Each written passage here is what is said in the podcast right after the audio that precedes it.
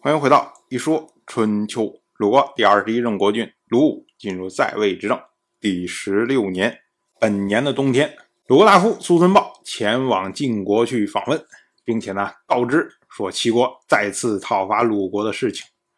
我们要说啊，在去年的时候，诸国和齐国先后讨伐了鲁国，然后鲁国只是将诸国讨伐的事情通告了晋国，没有通告齐国讨伐的事情，因为鲁国知道。通告晋国，晋国也不见得会有行动，反而会激怒齐国。可是转过来年，晋国绝粮之会也开了，然后呢，齐国还是一年两次的讨伐鲁国，那这鲁国就承受不了了，所以呢，不得不将这件事情通告给晋国，请求晋国的援助。可是呢，晋国这边回复说，因为寡君还未举行极地。而且呢，民众也没有得到休息，所以呢，这次不能出兵。但是呢，鲁国的事情不敢忘怀。我们要说啊，晋国说这两个理由啊，所谓极地，也就是服丧三年之后，然后要举行一次大型的祭祀，然后呢，再脱去丧服，回归正常的生活。那这个祭祀就是极地。那现在呢，晋国先君晋州去世，刚刚一年的时间。当然不可能举行祭地嘛。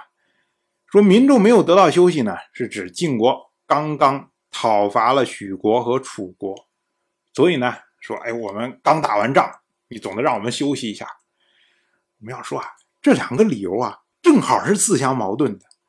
如果说因为吉地，所以不能出兵来讨伐齐国，那你怎么能讨伐许国和楚国呢？这不是没有道理吗？所以呢，这是推脱之词啊。但是我们从晋国的立场上来看呢，晋国的确是非常不愿意讨伐齐国，因为齐国跟楚国不一样，楚国跟晋国之间就是绝对的对立，所以就是你死我活的争端，那总要打来打去的。而是齐国跟晋国之间虽然有一些隔阂，但齐国并不会主动的去挑战晋国，所以呢。当晋国去讨伐楚国的时候，齐国一般情况下没有什么反应。可是换过来，如果晋国去讨伐齐国的话，很有可能楚国就会来讨伐晋国，搞不好呢还会拉上秦国。那时候就变成是晋国要一对三呢。所以对于晋国的压力其实是很大的。晋国不愿意得罪齐国，这是必然的事情。苏孙豹当然知道晋国的难处。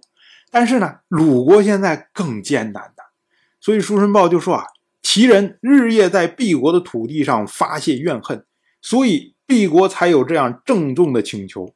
毕国的危难朝不保夕，每天伸着脖子向西边盼望，说晋国的援助马上就要来了吧？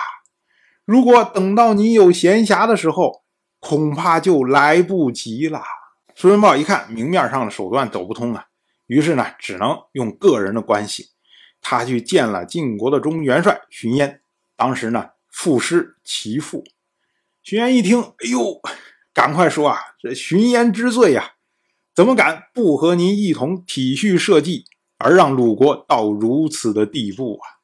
这个其父啊，他是出自《诗经·小雅》，本身呢，他是春秋时代的一个军职，就是军司马的意思。军司马呢是负责调动军队的。这首诗呢，它本意是指责调动无方，导致民众受苦。对于鲁国来说啊，鲁国跟随晋国多次出兵，都是以荀嫣为统帅。如今呢，鲁国有事，荀嫣却不替鲁国说话，所以呢，书申豹借这首诗来指责荀嫣，说他调动无方啊，使得鲁国的军事力量。不能用来保护鲁国，那让鲁国的民众受苦。那许嫣一听说，哎呦，的确是我有错的确是我有错可是呢，荀嫣他也没办法。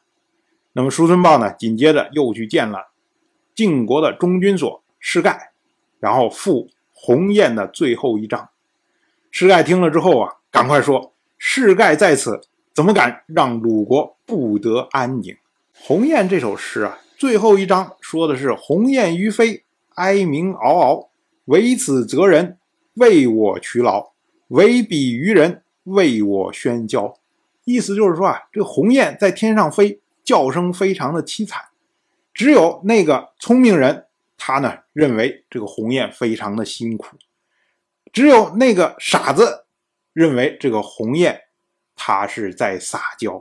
朱孙豹呢，就是借鸿雁哀鸣来比喻说鲁国向晋国的哀求，暗指说你世盖你是聪明人呐，你当然应该明白。鲁国不是无病呻吟呐，而是不堪重负了。可是世盖能做什么呢？我们要说啊，晋国一直就是这样。国君这个层面上，一般呢，他更愿意去维护晋国的霸业，偶尔呢会出手帮助这些小国来维护一下公道。但是在大夫这个层面上，除非说有私怨。否则的话，大家不愿意管诸侯之间的事情。所以，如果这会儿换成做主的是晋国的国君晋彪，哎，晋彪搞不好还会出兵去打一下齐国。可是晋彪现在刚刚继位，又有丧服在身，所以呢，他要主导出兵，没有那么大的正当性，自然呢也就争不过荀嫣、士盖这些人。而对于荀嫣和世盖，他们当然知道这种事情。说起来有点过意不去，但是过意不去又能如何？又不用花钱，又不用出力，被人说两句，脸皮厚一下就过去了。所以对他们来说啊，无所谓，能耽搁一天是一天呢。当然，我就这么一说，您就那么一听。感谢您的耐心陪伴。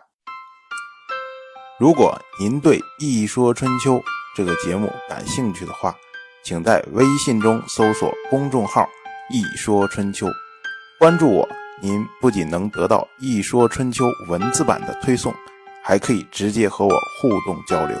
我在那里等待您的真知灼见。